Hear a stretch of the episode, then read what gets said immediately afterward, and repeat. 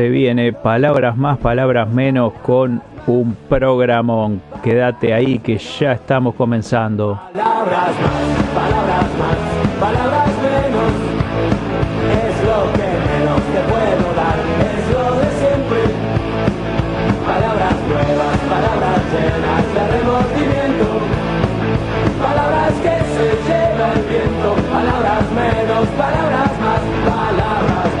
Hoy otro discazo, uno de esos imprescindibles que además te voy a contar una novedad en instantes. Palabras palabras como.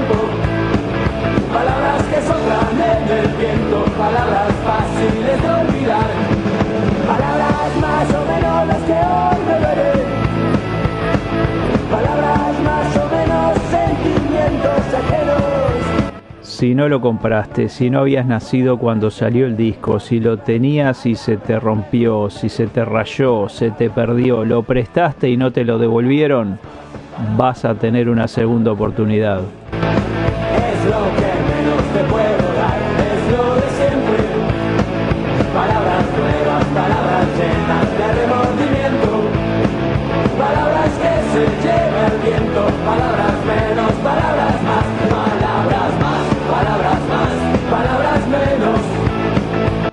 Hoy en Palabras Más, Palabras Menos, Visitantes, el primer y único disco de cero, tremenda banda uruguaya que si no la vas a conocer, la conoces hoy.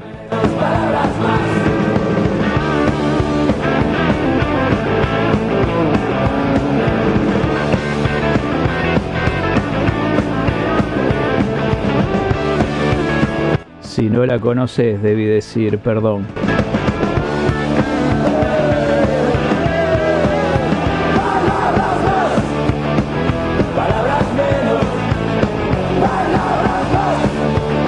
Y bueno, vamos de pique al primer tema que abre el disco Visitantes, editado en 1987. Soy Escorpión, cero.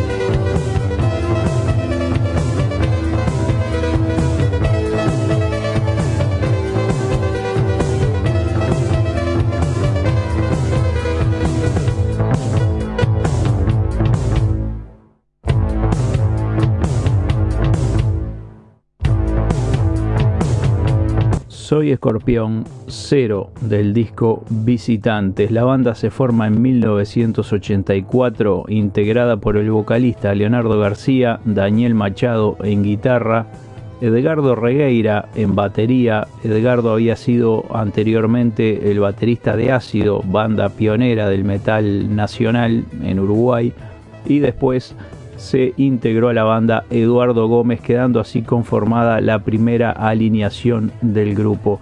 Y fue justamente Eduardo quien le da nombre a la banda porque no, no tenía y eh, hace referencia a los eh, aviones kamikazes japoneses.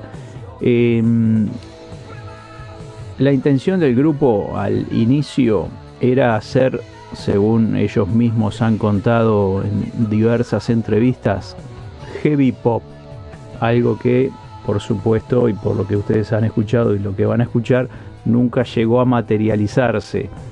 Eh, sufrieron variaciones de estilo eh, principalmente dado por el ingreso de Eduardo Gómez, que fue el que le dio un poco la orientación musical ah, definitiva al grupo. Vamos a escuchar ahora el tema que da nombre al disco, Visitantes.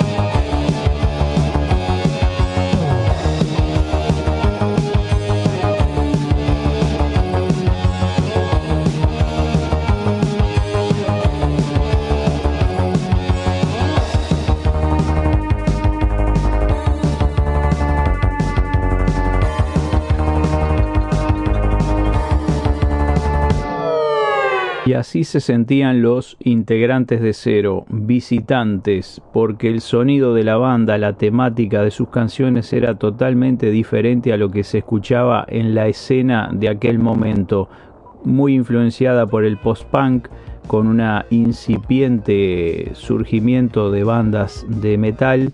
Ellos hacían algo totalmente distinto a eso, incluso eh, desde el sonido, lo estético, todo era diferente, por eso se sentían un poco como visitantes en aquel lejano 1984. La banda debuta en el Teatro La Candela en el 27 de julio del 85 como teloneros de la banda Cross, una banda referente del metal uruguayo. Por supuesto que el público se vio bastante sorprendido cuando Cero subió al escenario porque iban con unos mamelucos y unos cascos bastante particulares y no tenían mucho que ver ni en lo visual ni en el sonido con lo que venía después, que Cross es una banda que se caracterizaba por tener un sonido potente. Pero bueno, ahí debutaron los amigos de Cero. Vamos a escuchar ahora siglo XXI. Música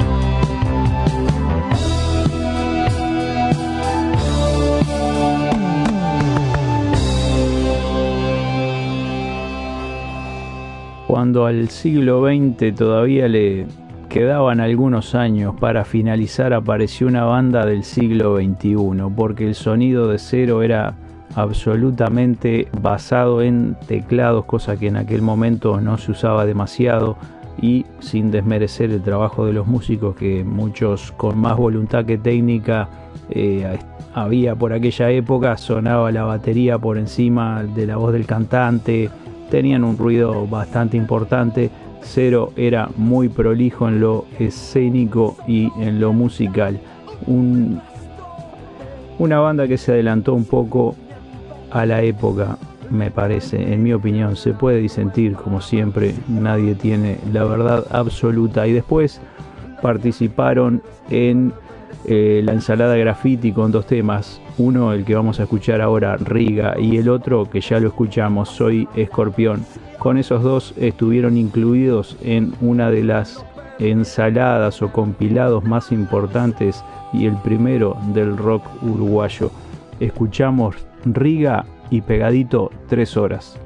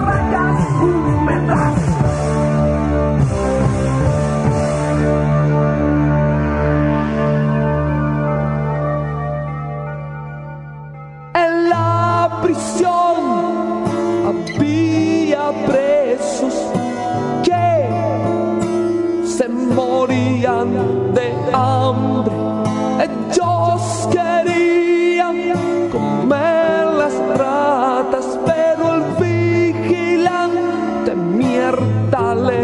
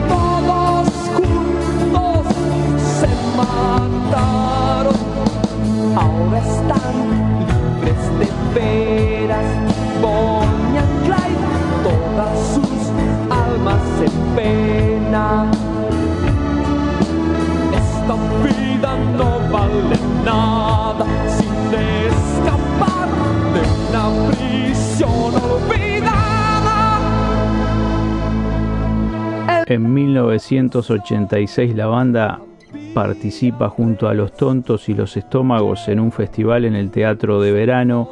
También participa de Montevideo Rock y sufren algunos cambios de formación. Eh, se va Edgardo Regueira e ingresa en sustitución Alejandro Gerolmini y también se va Eduardo Gómez y en los teclados pasa a desempeñarse Martiniano Olivera, ex ADN, que aporta también un sonido particular en lo que sería a partir de ahí el futuro de la banda. También ese año, sobre finales del 86, comienzan la grabación de lo que eh, fue su único disco de estudio y por eso les decía en la presentación, si lo perdieron, lo prestaron y no se los devolvieron, eh, hay chance de tenerlo en vinilo. Se está por editar una nueva eh, tanda de vinilos de visitantes de cero. Vamos a escuchar ahora Ángeles Caídos y después Ahuyentando el Miedo, la única canción de todo el disco con letra y música de Martiniano Olivera.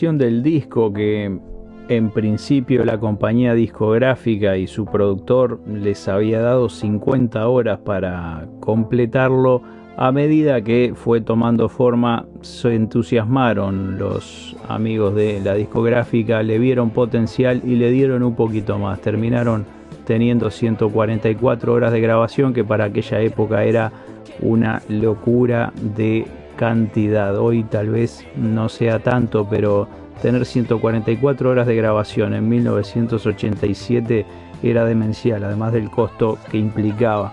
Y otro dato curioso de la grabación contado por Mini es que sus instrumentos, sobre todo los teclados, eran bastante rudimentarios.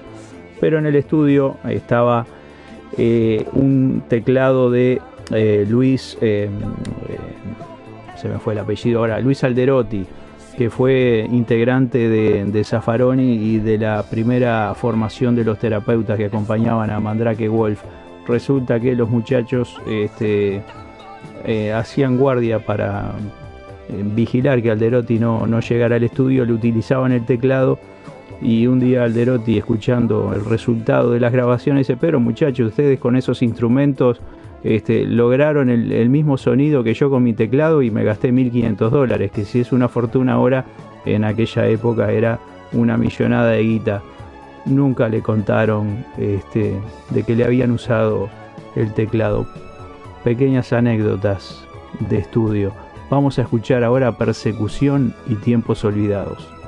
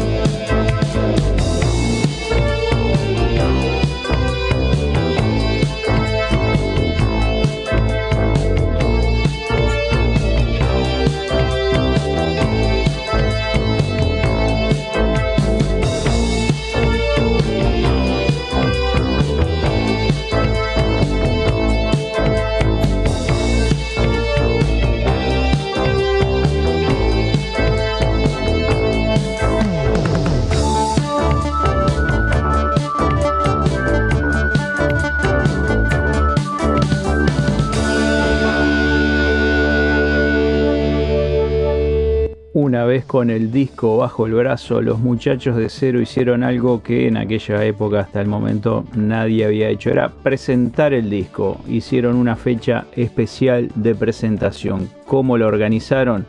Junto a Daniel Espina, eh, perdón, Eduardo Espina, el director de la, del suplemento Día Pop, que salía con el diario El Día, que ya no sale ni el diario ni el suplemento, por supuesto, eh, había que recortar un cupón y canjearlo por una entrada en las oficinas del diario.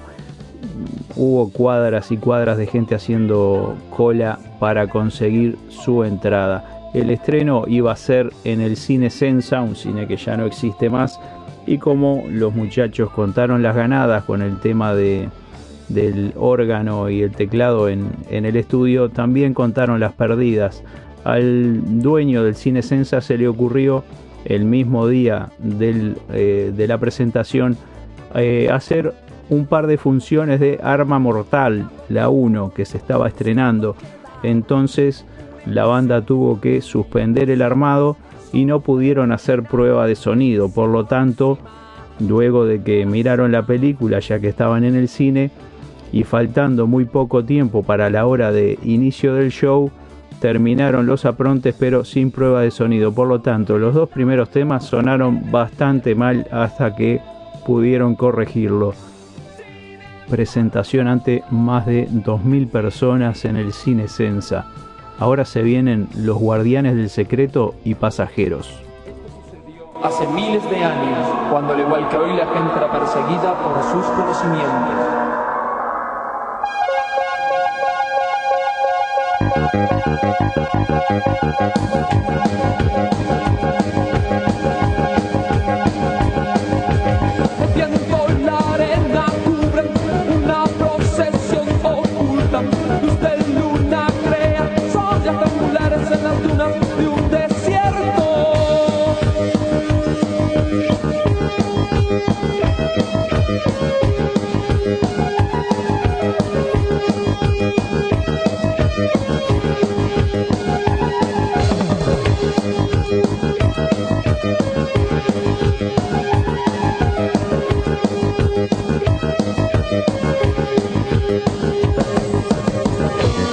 sabía a dónde iban aquellos hombres. Su ciencia fue enterrada para un futuro lejano.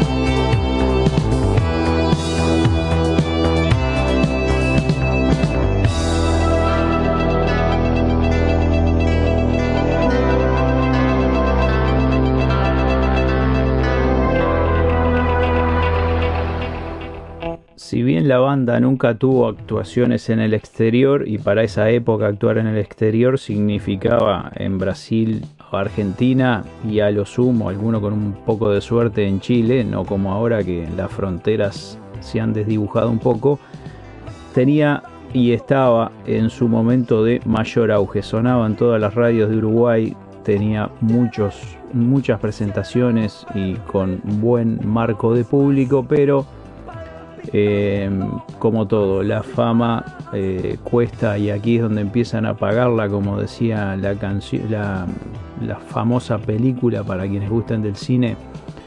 Y bueno, eh, Leonardo García era casado y a su señora no le hacía mucha gracia la vida de músico, entonces le dio a optar entre la música o dedicarse a otra cosa y tener una vida un poco más tradicional. Y bueno, en ese momento Leonardo optó por eh, un empleo más tradicional y Cero comenzó a desdibujarse. Corría el año 1988, muy poquito había pasado de la edición del disco. En su máximo auge, la banda duró muy poco más y desapareció se juntaron después en el 95 para hacer alguna cosa, pero les cuento después de, escuchar estos temas. El péndulo, naturaleza muerta e hijo de Dios, que son los que cierran el disco Visitantes. Después, dos bonus tracks.